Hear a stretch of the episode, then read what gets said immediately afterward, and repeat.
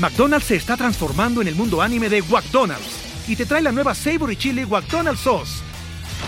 Los mejores sabores se unen en esta legendaria salsa para que tus 10-piece chicken wack papitas y Sprite se conviertan en un meal ultra poderoso. Desbloquea un manga con tu meal y disfruta de un corto de anime cada semana. Solo en McDonald's. ba baba go! En McDonald's participantes por tiempo limitado hasta agotar existencias.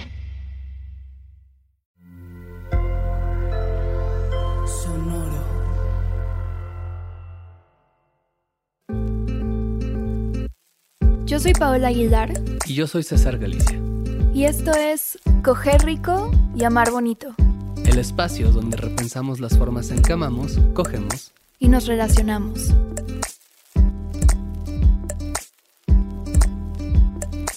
¿Qué implica ser una escritora gatuna? Implica ser una escritora que está obsesionada con los gatos. Ok. Que es básicamente yo. ¿Y consideras que hay un porcentaje de ti que es un gato? No, no, creo que no, no llego a eso. Solo tengo una identificación casi absurda con esos animales. Pero todavía no delirante. No, todavía no, pero no dudo que algún día llegue el delirio. Sí, estás a un mal día. Estoy a un mal día, una tacha que estalle mal, o sea, a varias desgracias laborales juntas. A un cliente que, no pague el día que toca. Exacto. Sí. Si se juntan tres de esas cosas, yo creo que voy a estar identificada a un grado psiquiátrico. Ok, bueno, pues la persona que están escuchando se llama Aura García Junco es escritora gatuna y es una gran amiga nuestra y bueno, ella estudió letras clásicas en UNAM, escribe literatura, es guionista a veces, es traductora, es como pueden ver multifacética y multitalentosa. Y bueno, la tenemos acá de invitada el día de hoy porque es autora de un libro de ensayos que se llama El día que aprendí que no sé amar que es un libro de ensayos sobre el amor. Ahorita vamos a hablar más de ellos. Es uno de los libros más interesantes que yo he leído sobre el tema. Y también es autora de unas novelas llamadas Anticítera, Artefacto Dentado. ¿Lo, lo pronuncié bien? ¿Es Anticítera o Anticítera? Yo le digo Anticítera, sí. Ok, Anticítera, Artefacto Dentado. Y recientemente publicaste una novela llamada Mar de Piedra, que acaba de salir este mes. Eh, pero bueno, podemos hablar de ella un poco más adelante. Y para iniciar, te queremos preguntar algo que nos parece muy importante. Es un este debate milenario. Sí, es un debate milenario. ok. ¿Tú crees que amar y querer es igual? Híjole. ¿O estás dispuesta a desafiar así el cimiento romántico de este país? Eh, nada de presión en esa pregunta. Yo creo que no. Al menos dentro del español de México le damos una gradación diferente, ¿no? O sea, no sé si Digo, obviamente hay que relacionar las palabras con el significado más común de ellas y creo que querer, pues definitivamente es algo que se restringe a cierto estadio de una relación amorosa que está, no sé, por ejemplo, empezando, eh, o a, a les amigues o a la familia. Eh, bueno, a la familia a veces hasta se le llega a poner el nombre de amor, ¿no? Más así, pero en general creo que... sí, a tu hermano le dices te quiero, ¿no? sí, dices te amo. Sí, no le dices, no le dices a tu hermano te, te, amo. Bueno, a veces sí, hay gente que sí lo hace, pero suele ser eso, ¿no? Te quiero y... Eh... Yo pensando, ¿ustedes así sienten amor por sus familias? Mm, interesante. ya, desde, acabo de iniciar este podcast y ya estoy aprendiendo mucho. A las otras personas. si ustedes sienten afecto, ok. Pero entonces, es, interesante lo que dices, porque según yo en español tenemos querer, adorar y Y odiar. No, no, no, o sea, pero como de amor es como querer, adorar, amar. Apreciar. Bueno, que no es amor, pero como los vatos heteros que Tener cariño. que dicen se te aprecia, para no decir te quiero a otro vato, es como se, te, se te quiere, ¿no? Sí, sí, Como impersonal. Sí, también. Tener cariño también es como eso, ¿no? Ay, ya le tenía cariño. En vez de decir te quiero, es como una manera eufemística de rodearlo sin tener que involucrarte no, tanto. pero, o sea, están cerca, pero no del todo, porque el hetero para te quiero es te estimo, se te estima. Se te estima. los granos. Ajá, se te estima, es verdad, Se es te- verdad. ajá, Es- se te estima, es lo más indirecto Sí, que sí, puedas sí. sentir Alguien esto. te estima en el mundo.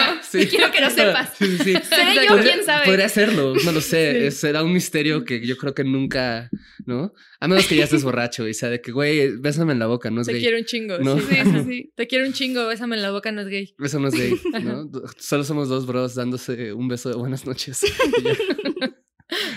Pero, oye, y pues queríamos iniciar ya con la primera pregunta formal sobre el tema, porque algo que a mí me llamó mucho la atención de tu libro desde que lo leí fue el título, ¿no? El día que aprendí que no sé amar, ¿no?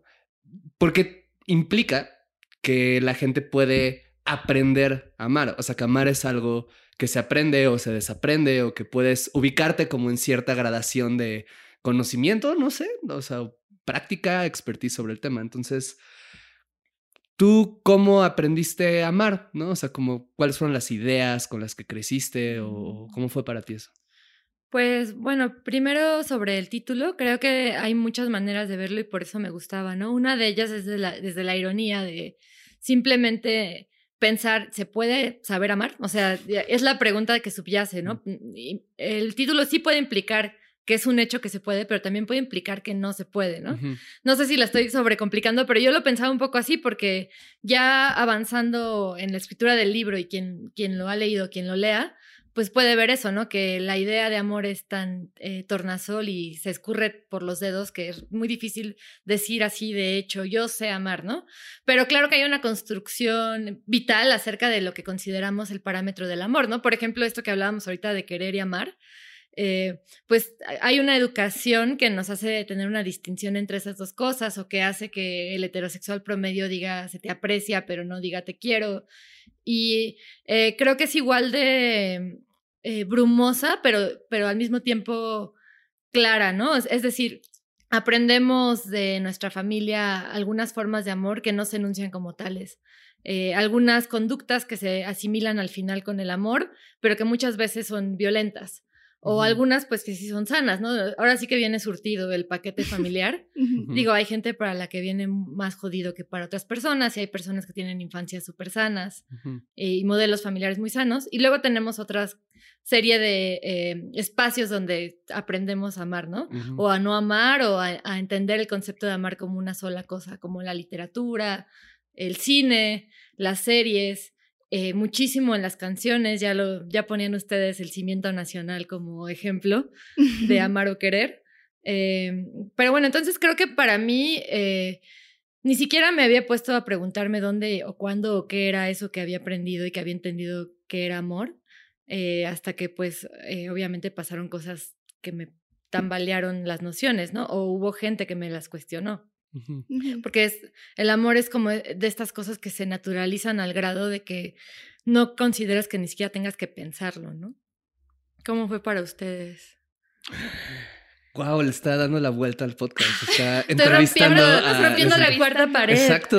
No manches, es que de repente así se escucha la voz de la audiencia de sí, haciéndonos alguna pregunta. Así, ese es el nuevo nivel que llegamos. ¿Cómo fue para ti?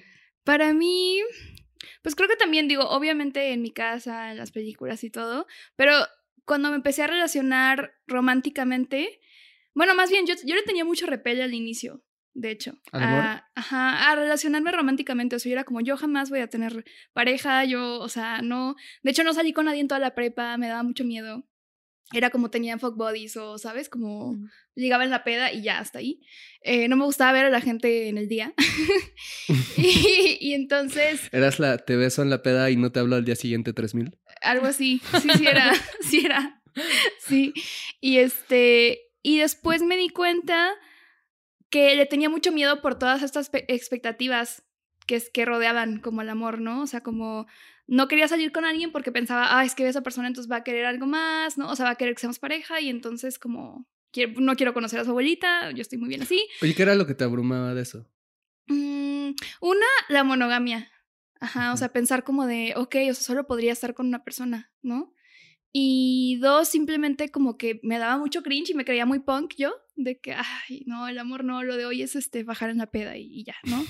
y, y, este, entonces creo que cuando ya empecé a relacionarme eh, afectiva románticamente, como que fue algo hasta como de ya medio fomo, ¿sabes? Como ni siquiera fue porque, ay, es que me enamoré perdidamente de alguien. Fue así como de, "Mm, creo que ya es hora de tener pareja, entonces voy a buscar a alguien. Entonces, este, esta persona que me está tirando el pedo, pues a ver qué. Eh, y ya, o sea, como muy, pues medio mecánico el asunto. O sea, onda, me estoy quedando atrás Ajá, en esta carrera del amor. exacto. Ujú. ¿Tú, César? Yo, pues, ahorita estaba pensando con sus respuestas cuando comentaste esto del título de lo que te pregunté ahora. Como que me quedé pensando en como por qué no consideré esta cosa de la ironía, ¿no? Y supongo que quizás es porque soy diagnosticado como una persona autista, pero, pero la otra razón, ¿no? Y eso me cuesta un poco de Hay trabajo. una explicación Ah, Sí, clínica. sí, sí. Pero hay, de hecho hay un, hay un- sí, hay un trastorno del DSM que lo explica. Que no es un trastorno, pero bueno, X, no voy a entrar en eso. El punto es, me quedé pensando en eso, pero también como en cómo, pues sobre el amor hay como mucha normatividad, ¿no? Ahorita pensaba en esto, que no, no recuerdo ahorita si lo mencionas en tu libro, pero esta cuestión, y que, que sí es algo en lo que quiero entrar después de lo de Ovidio y todo, ¿no? Pero pensaba como en esto de el amor es, San Pablo a los Corintios, ¿no? El amor es bondadoso, el amor es tal, o manuales como el de Ovidio, como el de Eric Fromm, que no es un manual, pero Tiene algo tiene el título y tiene como algo de eso.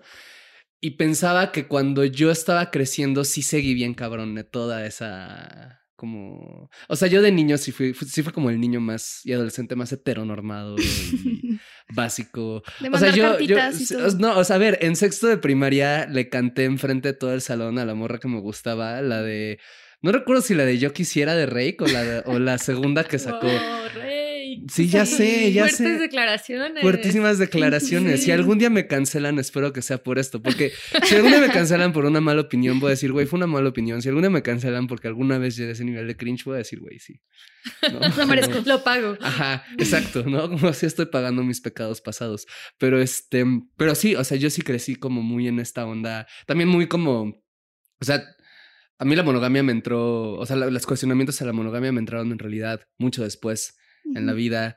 Eh, yo sí creía que el amor era para siempre y que era como esta gran cosa y que, que era como la razón de vida de las personas y leía poemas de amor y Por, leía... por algo Rey que escribió Yo Quisiera. Por algo Rey que escribió Yo Quisiera. Y luego crecí, leía los epigramas de Ernesto Cardenal y decía, claro, es que así se siente tener el corazón roto. Y, o sea, como que sí era muy. O sea, era, un- era como el tema de mi vida, ¿no? Y digo, un poco lo sigue siendo. Por algo me dedico a lo que me dedico, hago este tipo de podcast, etcétera. Ya desde otro lado. Pero sí, mi educación sí fue muy tradicional en ese sentido. Y solo se reflejó en malas experiencias. O sea, yo empecé a tener relaciones más saludables hasta que empecé a. Así, de construirme a base de madrazos en la cabeza, ¿sabes? Porque si no.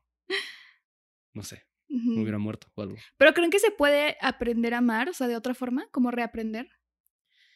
Sí, yo creo que se puede. eh, claro que no es un proceso lineal, de eso ya se ha hablado mucho, ¿no? Pero eh, creo que si tenemos una mirada más comprensiva hacia lo que significa reaprender, que implica también, no sé, equivocarse, eh, transgredir límites indeseables, no estoy hablando de violar a nadie, pero sí como, pues todas estas cosas que derivan de la ineptitud de tener una educación sentimental deficiente o o de ciertos parámetros de amor que no son sanos para ninguna de las personas involucradas, eh, siempre hay como un espacio para el cambio, ¿no? O sea, yo creo que, pues, c- creo que César acaba de decirlo también ahorita, ¿no? Hubo un momento en el que a base de madrazos empezó a cuestionarse cosas y yo también lo decía un poco, o sea, a mí lo que me hizo pa- pararme a pensar eh, fue, pues, los sinsabores de terminar una relación muy larga, ¿no?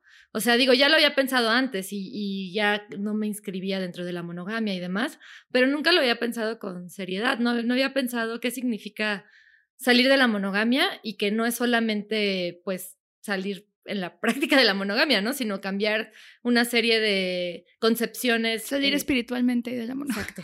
Emanciparte espiritualmente de la monogamia y bueno, y en tus conductas y en la manera en la que te acercas a ciertas situaciones, ¿no? Porque, pues ya lo dijo Brigitte Basayo, ¿no? La infidelidad está contemplada en la monogamia, es el límite de la monogamia, pero sin monogamia no hay infidelidad, ¿no? Entonces, creo que hay gente que es infiel y cree que con eso es no monógama.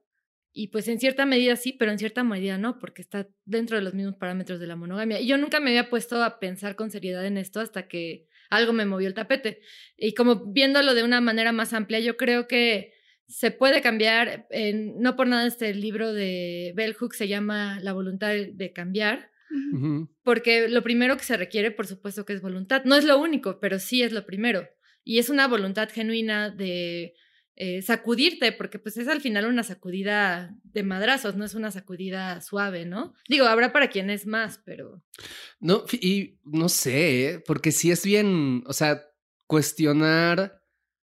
eh, Justo Bell Hooks menciona, no recuerdo si en All About Love, eh, todo sobre el amor, no sé si lo hayan traducido, imagino que sí, o, esta, o este libro de, de La voluntad de cambiar, de Will to Change, que habla sobre masculinidad. No recuerdo cuál de los dos, pero uno de los dos menciona como que ella enfrentó la experiencia de, o sea, cuando empieza a cuestionar como lo que implica el amor, cómo es que llama, etcétera, cómo tener relaciones más sanas, ella en algún momento se tuvo que enfrentar con la idea de que lo que, y qué fue lo que mencionaste hace rato, lo que ella creía que era amor, eh, creciendo, en realidad, algunas de esas cosas eran expresiones de violencia. Sí, ese Y no eso, About Love, ajá. Y que eso implica que piense, "No, mi familia me violentó.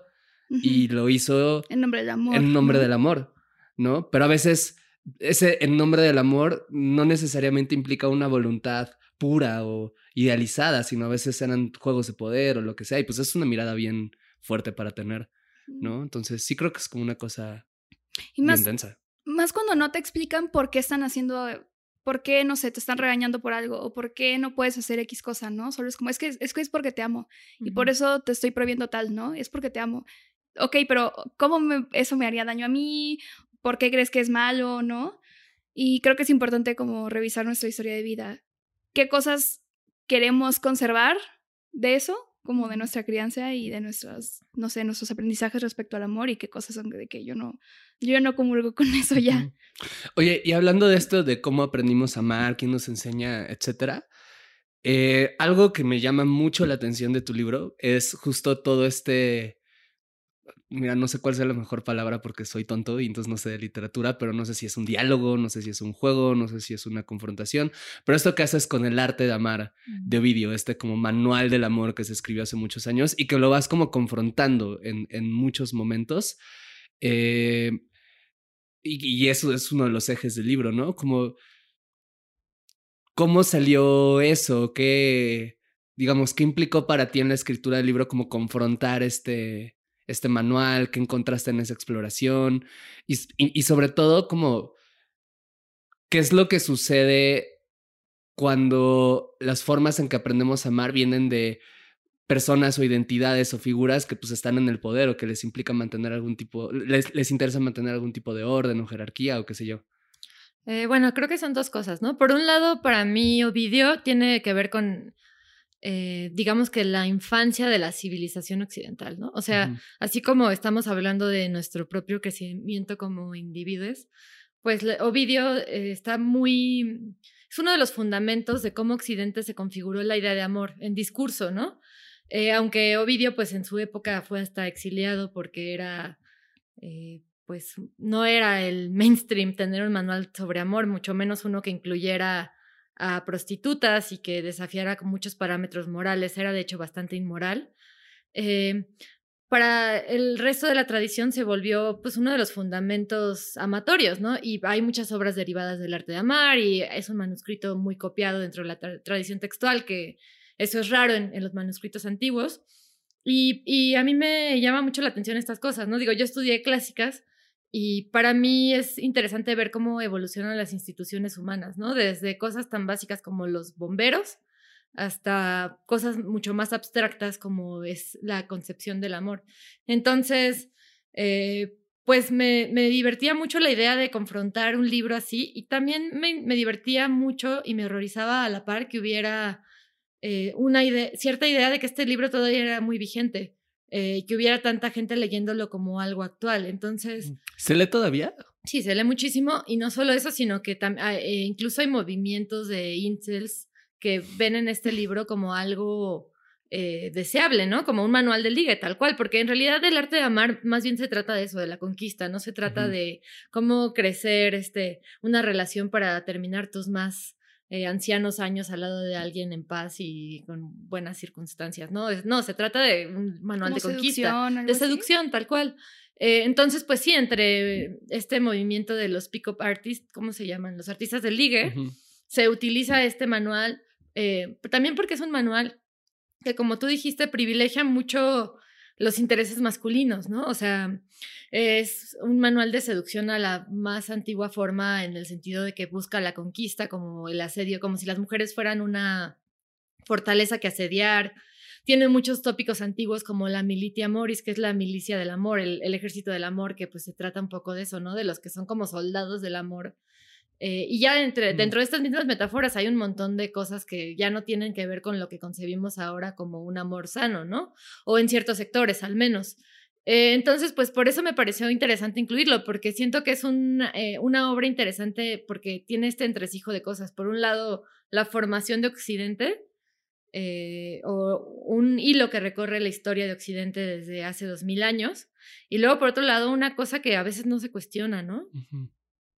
Me parece muy interesante esto que dices de que habla sobre la seducción y el ligue, pero no sobre el amor como tal. Eh, la relación post-enamoramiento, ¿no? Creo.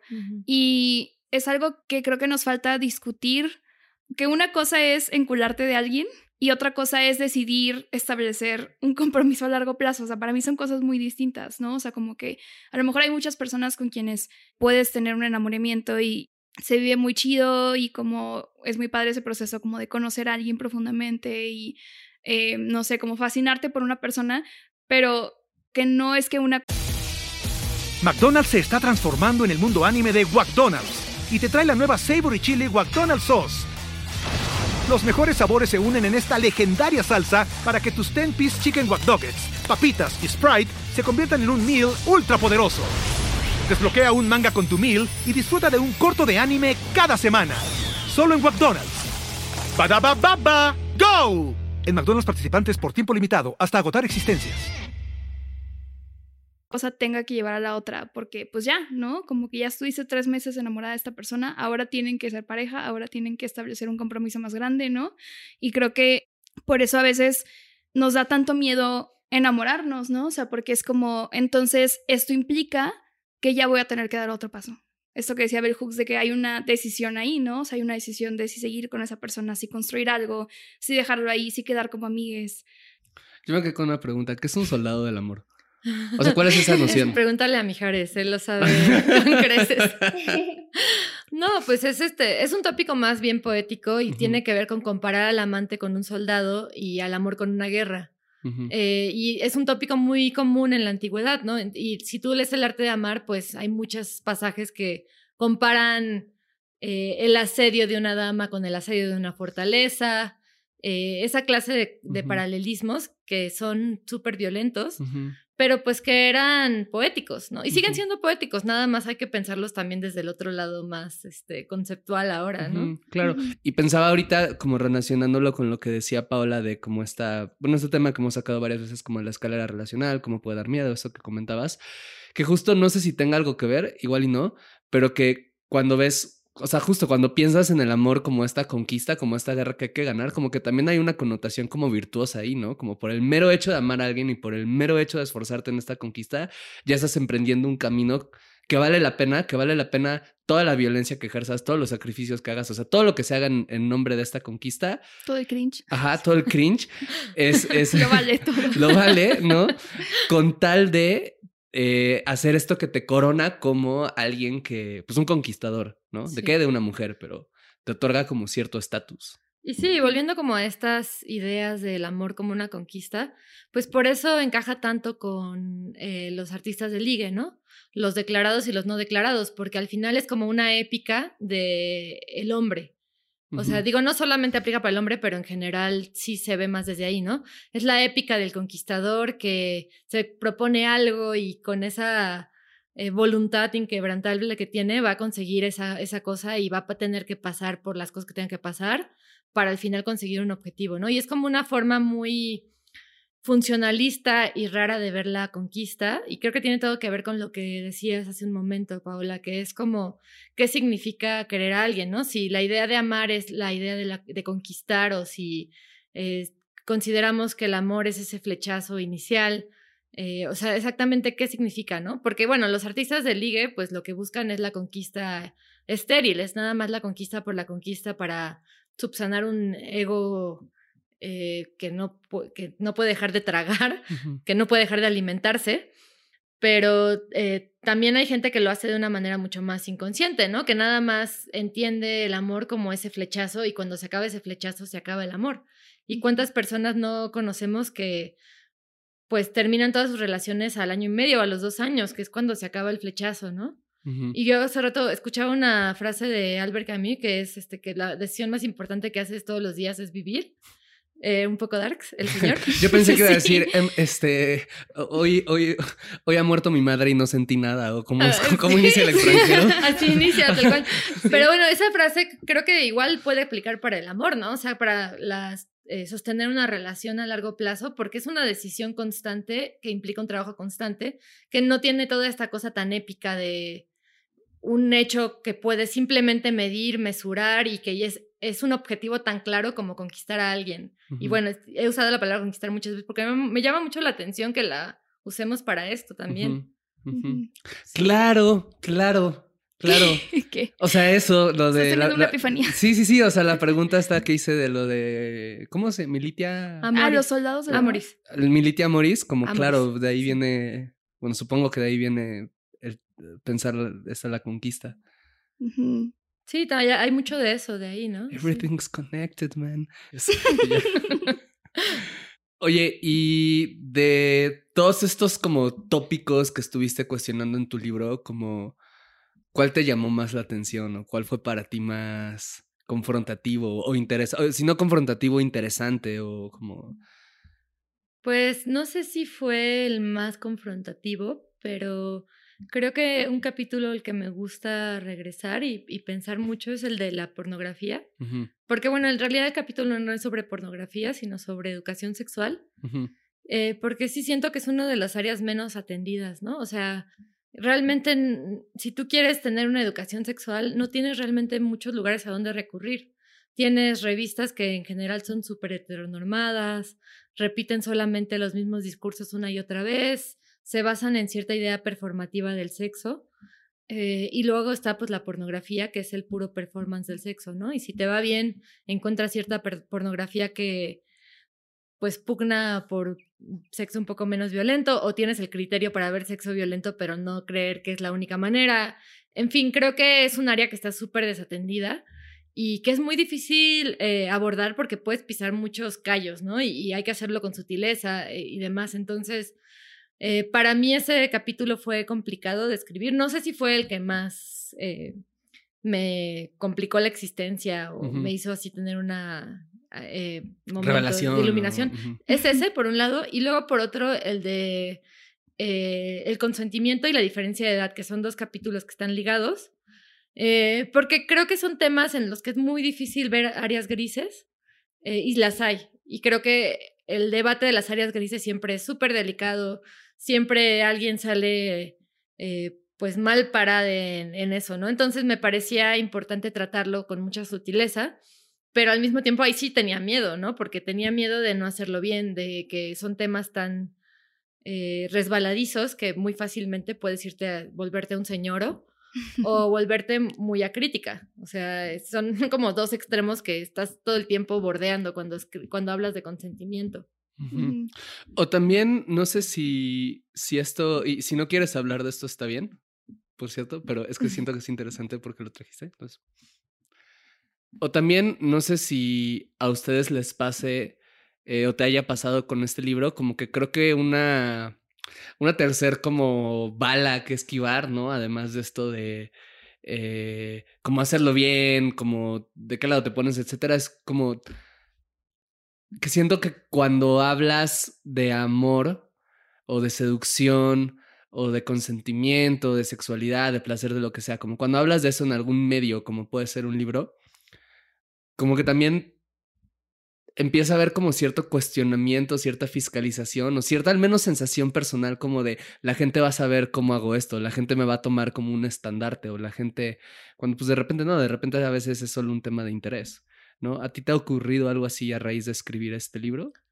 Ay, no sé si entendí tu pregunta. ¿No? Ok. Como que un estandarte de. Ajá, como que la gente... ¿Como referente? Sí, como esta noción de lo que implica ser un referente. O sea, porque justo el tema del amor es como esta cuestión de la que muchas personas quieren saber hacer mejor, Sí. ¿no? Y de repente como pueden leer este libro y aunque sea un libro que digamos que sobre todo tiene un diálogo muy interesante con cómo han sido creadas ciertas ideas, como bien dijiste, como la raíz histórica, cómo se relaciona con cuestiones hasta la, la- la propia ideología o las ideologías que sostienen la civilización, etcétera, como que también se crea un referente como de, ah, esta morra sabe amar. Claro, no, y además, este, sí, es como si te hicieran una atribución moral eh, porque escribiste un libro así, ¿no? O sea, como si asimilaran eh, las respuestas que buscan, que, to- que todos buscamos, con tu persona. Eh, y creo que eso es hasta cierta medida inevitable, porque de alguna forma escribir un libro te posiciona, y no estoy diciendo que lo sea, ¿no? Pero como experta en cierto tema. Eh, yo no me siento para nada experta en esto. O sea, yo- a mí, pues como dijiste, me interesaba mucho pensar estas cosas que me estaban revolviendo el estómago constantemente y que veía que la gente a mi alrededor también lo hacían y me documenté y escribí un libro lo mejor que pude, ¿no? Pero eh, eh, veo eso que dices y sí me parece que, pues, no sé, tenemos cierta idea de que cierta cosa como de guru- gurustización, no sé si esa palabra existe, de la persona que se acerca a ciertos temas, ¿no? Y también creo que las redes sociales nos han llevado un poco a eso, ¿no? Digo, yo, para, yo ni tuiteo porque Twitter es el infierno y le hace daño al alma de las personas. Eh, Confirmo. Delicioso infierno.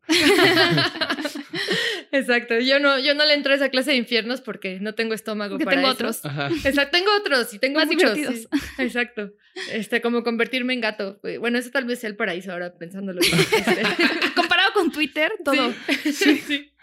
Este, pero creo que también está esa cosa, ¿no? Que asimila los postulados con las personas.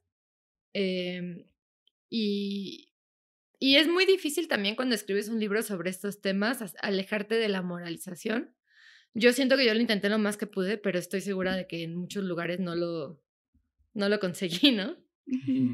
Sí, siento que es inevitable. Al menos como alguien que hace algo hermanado a lo que a este libro, creo, no sé, que es como hacerse preguntas sobre el tema. Yo he concluido que es inevitable que en algún momento voy a llegar a moralismos, ¿no? Sí. Y creo que también, o sea, unas sí se necesitan referentes, entre comillas. O sea, como de, bueno, ¿qué otras personas están amando de una forma en la que veo que son felices, que lo están haciendo de forma responsable, no sé, ética? Pero por otro lado, encontrar como la, tu forma genuina de amar. O sea, creo que eso es súper difícil, ¿no? O sea, por un lado está como tu crianza y de que, bueno, decidir esto sí me gusta, esto no.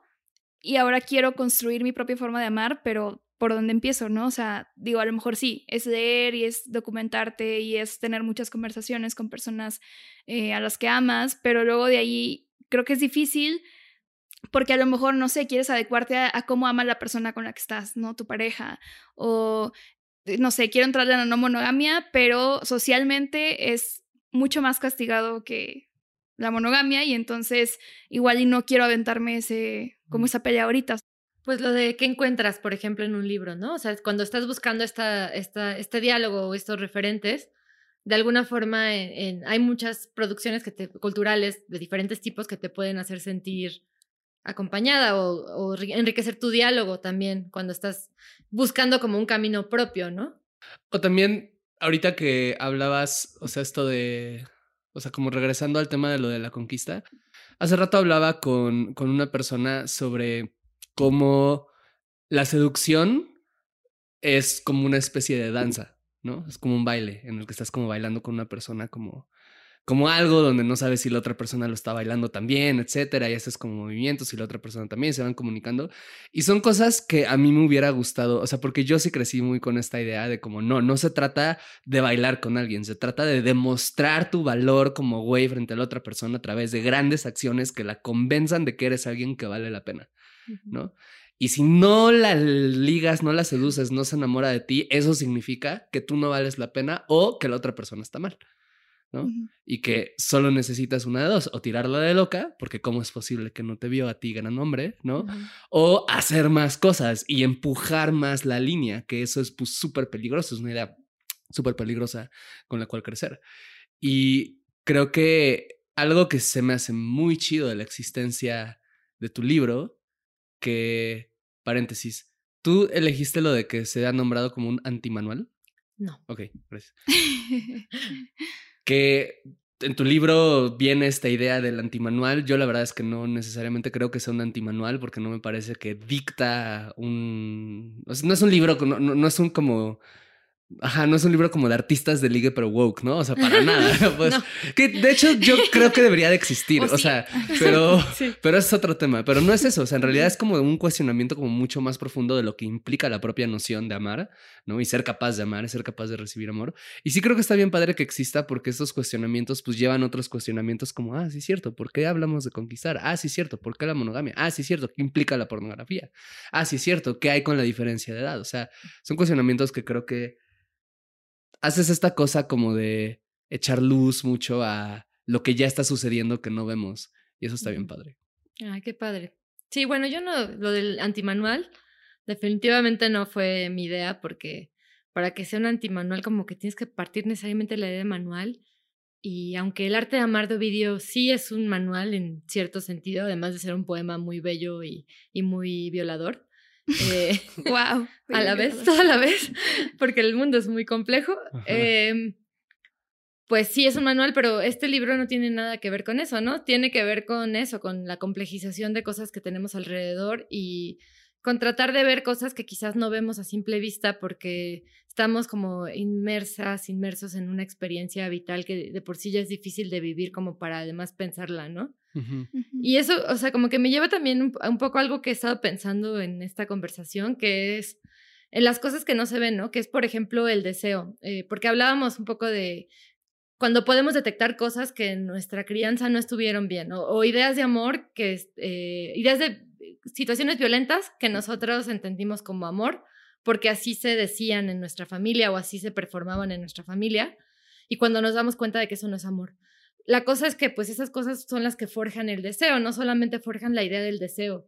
Y eso es la parte que a mí me parece más interesante de todo esto, ¿no? Que siento que muchas veces eh, nos acercamos al deseo como si fuera algo enunciativo y no algo, pues, que se siente, ¿no? Que es algo que atraviesa el cuerpo y que pues no siempre se siente de las mejores maneras ni con los mejores eh, eh, puntos de arranque. A veces cosas súper inapropiadas te hacen sentir deseo. Y no es porque tú hayas hecho un arduo trabajo cuando eras niña para sentir deseo por cosas inapropiadas, sino porque en algún momento algo en tu configuración psíquica y amatoria se volvió eso y llevas cargando eso, ¿no?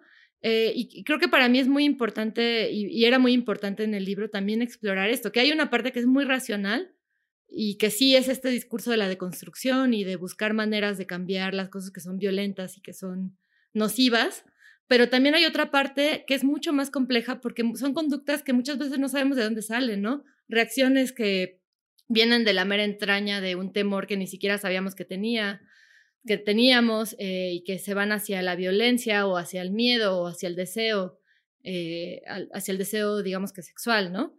Eh, y creo que son los puntos más complicados porque no son tan fáciles de digerir, hacen que la gente haga cosas bien cuestionables, que dañe, que sea irresponsable emocionalmente, un montón de cosas que quisiéramos que no ocurrieran y que en el discurso deberíamos de evitar. Pero para mí la pregunta siempre es cómo, ¿no? ¿Cómo y hasta dónde? ¿Y qué tanta espacio le tenemos que dar a la gente para que crezca antes de, no sé, escracharla?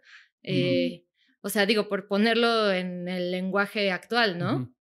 Sí, entonces también el libro era pues un poco eso, ¿no? Tratar de explorar estas cosas eh, siento que me quedé un poco corta y quisiera seguir explorándolo porque sí me interesa mucho esta cosa que nos permea sin que podamos verla ni tocarla y que nos hace reaccionar desde ciertos lugares. Y sobre tu libro, ¿te han hecho algún comentario o alguna pregunta o algo que te haya revelado algo sobre el amor que no habías contemplado y a partir de que alguien lo leyó y te respondió eso fue como, ah, mira. Es que siento que sí han pasado muchas cosas. O sea, digo, este libro salió en noviembre del año pasado eh, finales de octubre en realidad. Y he tenido tantas conversaciones de amor desde entonces que muchas cosas se me han revelado o más que revelado, matizado o eh, muchas eh, cosas me, dan ganas de complejizarlas más. de entrarle más desde otros ángulos.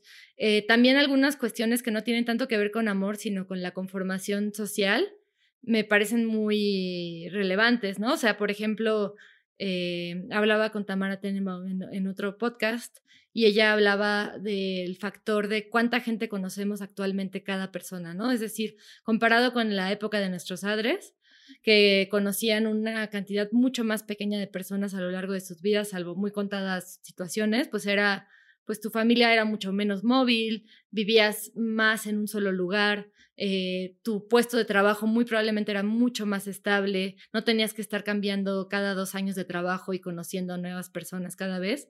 Y Teniendo cómo trabajos. ¿Cómo? Teniendo tres trabajos. Teniendo tres trabajos, exacto, simultáneamente a la misma hora y silenciando Zoom para entrar al otro Zoom mientras hacen el primer Zoom.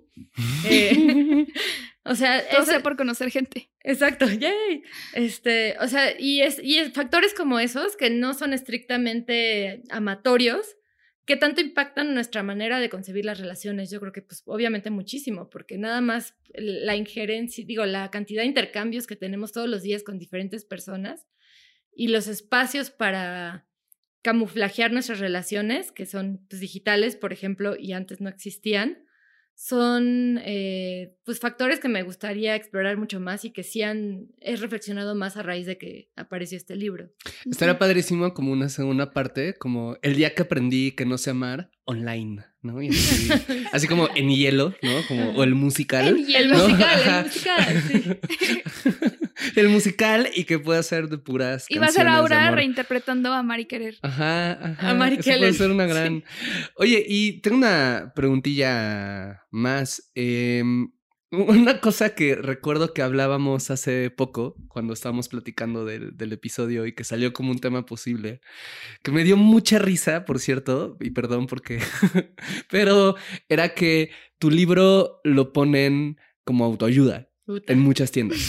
Y no es un libro de autoayuda, como espero que haya quedado claro para las personas que no lo hayan leído. Es, es, un libro que no tiene nada que ver con autoayuda, es un libro de ensayos, es un libro que te hace pensar y que muy probablemente te va a ayudar en cosas, pero no es un libro de autoayuda ni de cerca. Sin embargo, lo ponen ahí y hablábamos que era posiblemente por el puro tema, ¿no? Porque, ah, amor igual autoayuda, igual cosas que eh, señoras compran en Sanborns, ¿no? Igual aquí huele. Ajá, ¿no?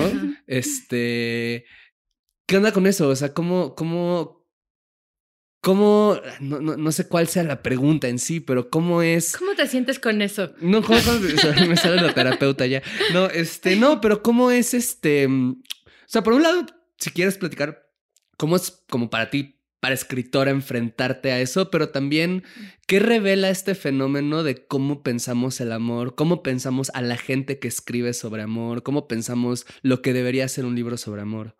Uy, pues es bien complejo y yo me lo cuestioné mucho antes de publicar este libro, ¿no? O sea, como que de alguna forma sentía que si publicaba este libro yo iba a quedar como en un lugar, eh, pues digamos que menos de escritora, o sea, lo dije, lo describí de manera horrible, pero pues como si me quitara eh, un poco de la, voy a decirlo así, reputación que ya había construido, ¿no? Como mi primera novela es muy literaria, es súper experimental, es, está más, este, está en el otro extremo de, la, de todo, ¿no? Incluso temático y demás. Eh, y pues de alguna forma yo tenía mucho miedo de que por el tema se me juzgara como si estuviera escribiendo yo para una revista de quinceañeras, ¿no? Que también están pues muy mal vistas. Y sí he escrito para revistas de quinceañeras, eh, por muchos años, de hecho. Pero eh, pues sí tenía mucho miedo de eso, ¿no? Y, para mí realmente eh, recibir la, la mención en, la lista de Granta de escritores jóvenes que salió eh, varios meses antes de que saliera este libro, fue una especie de bálsamo, porque yo sí necesitaba que, que necesitaba, sentía que necesitaba un respaldo de algún tipo para no caer como en la Em, en el desprestigio total, ¿no? Y creo que eso ya dice mucho de mí, ¿no? y de, pero no solamente de mí, sino de cómo eh, se consideran ciertos temas más digeribles que otros o más dignos de ser tratados que otros, o temas que se consideran típicamente femeninos y por lo tanto secundarios, o que se consideran em, como temas que no se pueden tratar de manera seria, que se pueden tratar, sí, desde la autoayuda, desde los trucos baratos, desde eh, los consejitos en una columna, eh, en un rincón oscuro de un periódico, ¿no? Eh, y pues, no sé, o sea, yo, ah, yo misma me estaba medio tragando ese, ese discurso. No cuando escribí el libro, cuando escribí el libro me parecía absolutamente esencial para mi propia existencia hacerlo, ¿no? Eh, y además es curioso porque pues tú hablas con la gente alrededor y te das cuenta de que hay un interés muy grande de hablar de esos temas y de pensarlos y, los hay de hombres y los hay de mujeres. Y sin embargo, a la hora de la hora, parecería que si no es una charla de café, no es permitido hablar de, de esas cosas porque deberían quedarse en la charla de café porque no son tan importantes como para teorizar o para pensarlos desde ciertos lugares, porque bueno, si yo fuera psicoanalista, ahí sí, ¿no? Ahí sí tendría yo permiso de hacerlo más o menos, todavía medio cuestionado, pero como escritora siento que no hay mucho permiso para hablar de esto y, permanecer con la etiqueta de comillas, comillas, seria. Ajá, exactamente. Eh, y bueno, ahí se ve también en la gran incomprensión de poner el libro en autoayuda, como si la única forma de hablar del amor fuera la autoayuda, ¿no? Sí. No sé si tenga sentido esta pregunta, pero justo hablando del, o sea, ahorita que hablas del proceso de ya publicar el libro, ¿Crees que tu forma de amar como que influyó en tu forma de escribir o los temas que elegiste para incluir sobre el amor? Em, no sé, o sea, sé que mis, seguro que sí, porque mis intereses y la elección de los temas conforme iba escribiendo, pues tenían que ver con mi propia experiencia vital, ¿no? O sea, por ejemplo, el libro, algunos libros tienen capítulos sobre maternidad eh, el mío no, porque yo me consideraba absolutamente inepta para hablar y ensayar de ese tema eh, en relación al amor, ¿no? Y en ese sentido, pues creo que claro que sí, ¿no? Como que te, eh, la, pero no solo la forma de amar, sino cualquier experiencia vital te da ciertos límites sobre los que puedes hablar en un libro de una manera u otra, o quieres, o te documentas, o etcétera. Y bueno, y además el amor es un tema tan grande que pues en algún momento tienes que hacer cortes en algún lado, porque si no, nunca terminas de escribir el libro, ¿no? Yo todavía cuando estaba eh, terminando de escribirlo, siempre quería agregarle algo más y siempre sentía que estaba faltándome cosas. Entonces, en ese mismo elección y recorte de temas, pues eh, sí tiene mucho que ver con intereses, con filias, fobias, fetiches, etc. Y yo pensaba en esto que decías como antes de, como en cómo se ve el amor, cómo se ve esta literatura y todo. Como en, esta idea, como porque hasta me quedé pensando en el ejemplo que usé como de las señoras que compran libros en Summers, que dije, bueno, a ver, eso es un estereotipo en sí mismo, ¿no? O sea, como esta, esto que mencionabas de la columna del amor que está escondida en algún lado o las revistas de adolescentes, ¿no? Como no es un tema serio, pero luego es muy gracioso porque como lees a los güeyes serios, que es como un cliché que sabemos que ocurre, ¿no? Que igual y no ocurre tanto, pero ocurre lo suficiente como, como para existir ya en el imaginario del señor súper serio que es capaz de escribir novelas y todo, pero que la escena de sexo la ves y es como los senos turgentes y se le metió como un potro embistiendo sus... Y es como, güey... Y ese es el güey que tiene súper permitido... Sí, y ese es el güey que gana premios y que es como el pensador y es como, güey, claramente no sabes cómo funciona esto, ¿no? O de repente, pues porque la gente habla, ¿no? Como que te enteras de tal persona que cogió con tal poeta o tal escritor y es como, o te está en una relación y, oye, ¿y cómo es? Y te, no, pues bien chafa, ¿no? Es como, bueno, chance estas personas como muy inteligentes y muy pensantes, pues también se beneficiarían de tener estas conversaciones y quitarlas de este, pues eso, quitarlas de este lugar. ¿Eh? como este estandarte de que solo aquí se puede hablar del amor. Exacto, ¿no? Como, como, como, como permitir llevar el tema a más dimensiones o más áreas o más estilos o más formas de concebirlo que no sea A o la columna de la revista de moda con todo lo que implica, porque pueden haber ciertamente algo pues, de diversa calidad, es un género nada más, pues, o esta idea de Octavio Paz escribiendo sobre la diferencia entre el amor romántico y el amor de amistad, ¿no? O sea, que es como, sí, güey, o sea, como pero pueden haber muchas más cosas en medio, pueden haber muchas más voces, pueden, y de repente algunas personas muy intelectuales también les vendría bien como serenarse un poco y decir, bueno, yo tampoco sé amar o yo tampoco sé este pedo bien, ¿no? Y como que sí, puedo entrar. Y además siento que la cosa es que sí hablan de esas cosas. O sea, solamente con- siento que hay esa jerarquización de las cosas Bueno, que se pueden platicar eh, tomándote una chela y mal y lo que sea y sin cuestionarlas, pero que se pueden platicar y las cosas que son dignas de ser escritas de cierta manera, ¿no? Y por ciertas personas. O sea, pienso mucho en una columna que no recuerdo cuál fue el escritor que la escribió, pero es uno de los grandes de la literatura nacional, que escribió durante eh, los años posteriores a la Revolución y hablaba de la feminización de la literatura mexicana. Eh, y, o sea, hablaba como... Desde ese entonces ya estaba, órale, ese, Sí. ese, ese, esa quejita. No, pues sí, totalmente. Pues y desde además, siempre, ¿no? Desde Ajá, siempre, sí, o sea, pero me refiero porque es una cosa que he escuchado recientemente, como ahora que hay muchísimas autoras mexicanas brillando y este, en comparación a autores, creo, o esa es la impresión Pero que él, tengo. él hablaba más bien de autores que no tenían las características que él consideraba que eran dignas de una masculinidad deseable, ¿no? Ah. Eh, Wow. Y hablaba, pues, no sé, por ejemplo, de la novela de la Revolución y, y también muchas personas dicen que hay una referencia en el Campobello porque ella escribió una novela de la Revolución y era mujer, ¿no? Y, la escribió desde un lugar muy diferente al que los hombres la escribían, evidentemente, ¿no? Eh, y bueno, entonces, no sé, es- eso ya tiene muchísimos años, pues debe tener pues casi 100, eh, si no es que más. Este, y aún así siento que un poco está ese tópico vigente, ¿no? Los temas que son dignos de ser abordados por la crítica, los libros que vas a relegar a el rincón vergonzoso de, del librero, la cosa que es seria, que es escritura verdadera, escritura que vale la pena. En fin, creo que hay muchos tópicos ahí que se cruzan y muchos prejuicios y mucho, mucho machismo al respecto de ciertos temas.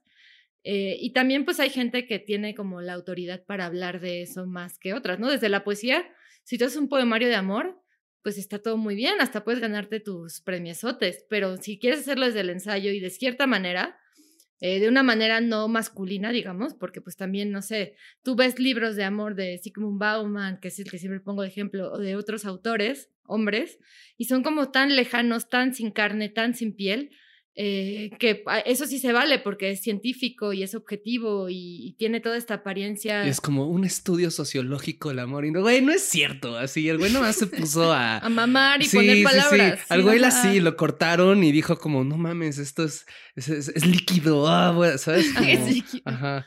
Sí, Es que me choca ese concepto. y se ve y se ve un montón en ciertos libros, ¿no? O sea, esa falta de carne y ese alejamiento se nota en la manera en la que están conceptualizando cosas y en quienes están dejando fuera de sus análisis, Claro. a pesar de que están pensándolo como algo bien objetivo, tan objetivo como las pruebas científicas que se hacían solo en hombres de cierta clase, de cierta raza, ¿no? Claro. Ajá. Y creo que eso, pues yo lo he sentido mucho con este libro, a diferencia de pues cualquier otra cosa que haya escrito. Mm. Eh, ahorita me acordé justo de Brigitte Basayo en una de sus conferencias.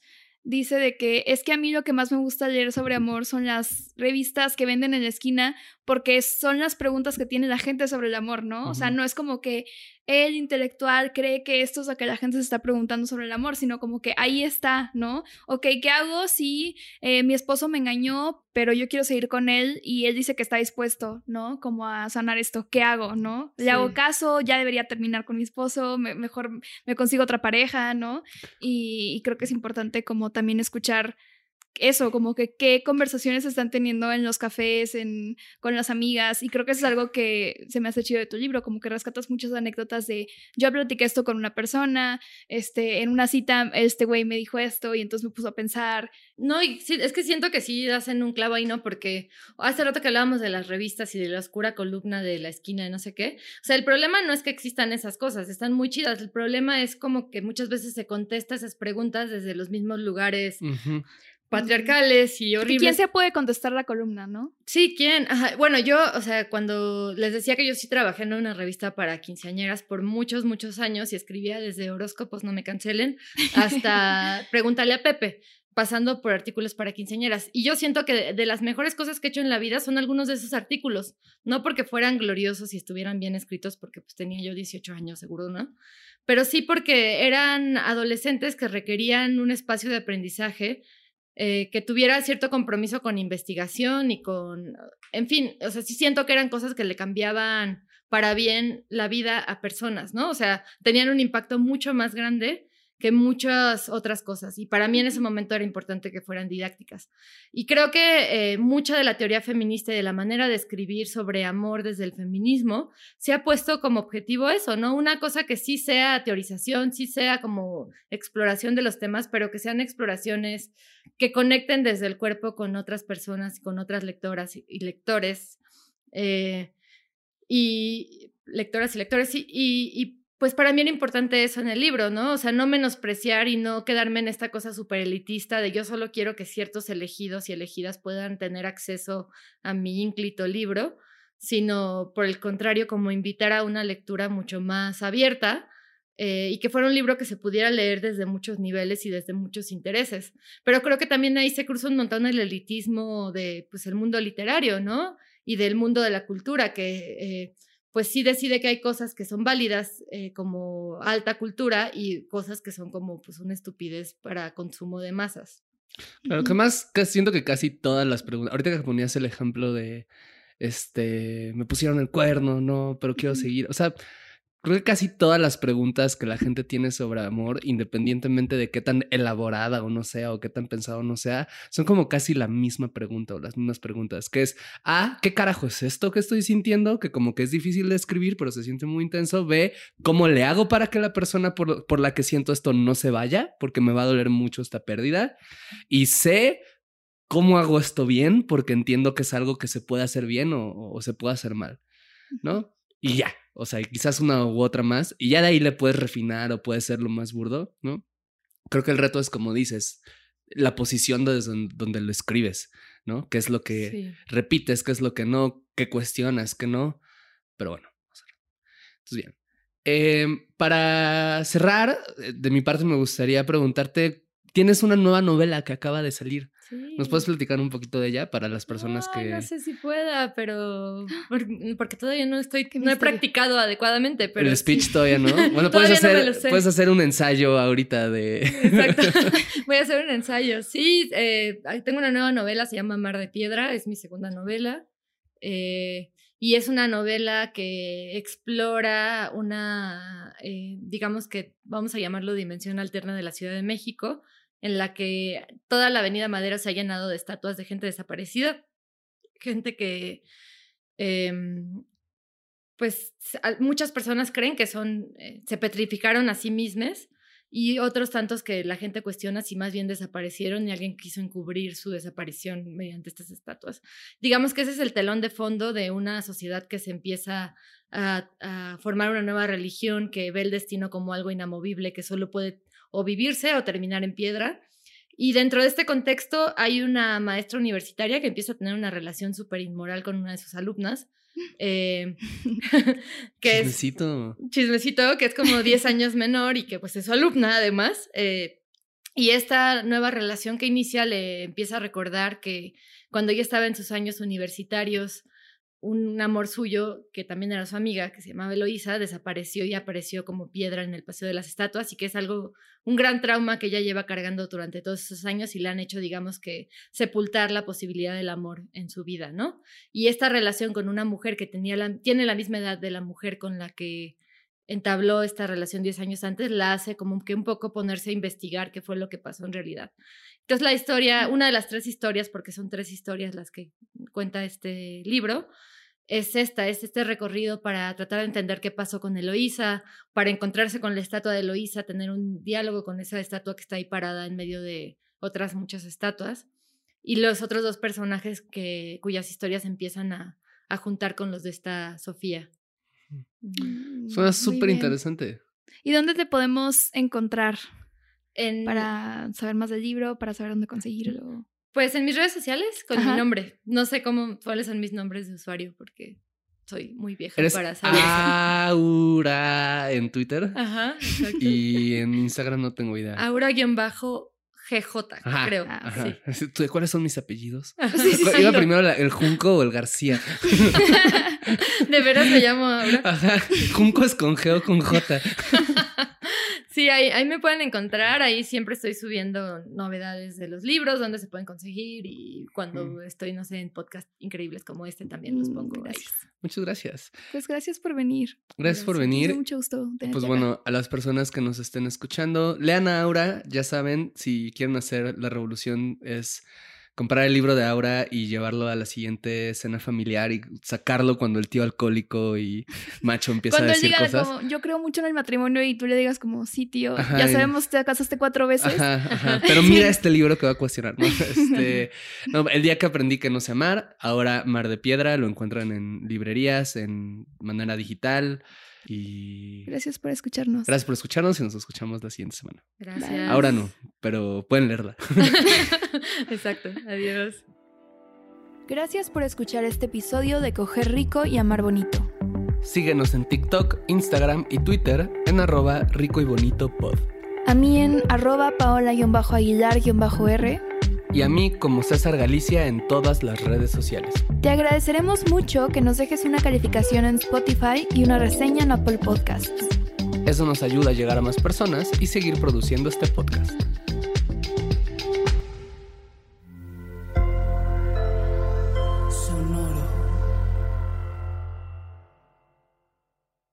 Hey guys, it is Ryan. I'm not sure if you know this about me, but I'm a bit of a fun fanatic when I can. I like to work, but I like fun too. It's a thing. And now the truth is out there. I can tell you about my favorite place to have fun Chumba Casino. They have hundreds of social casino style games to choose from, with new games released each week. You can play for free anytime, anywhere. And each day brings a new chance to collect daily bonuses. So join me in the fun. Sign up now at chumbacasino.com. No purchase necessary. Group. Void were prohibited by law. See terms and conditions. 18 plus.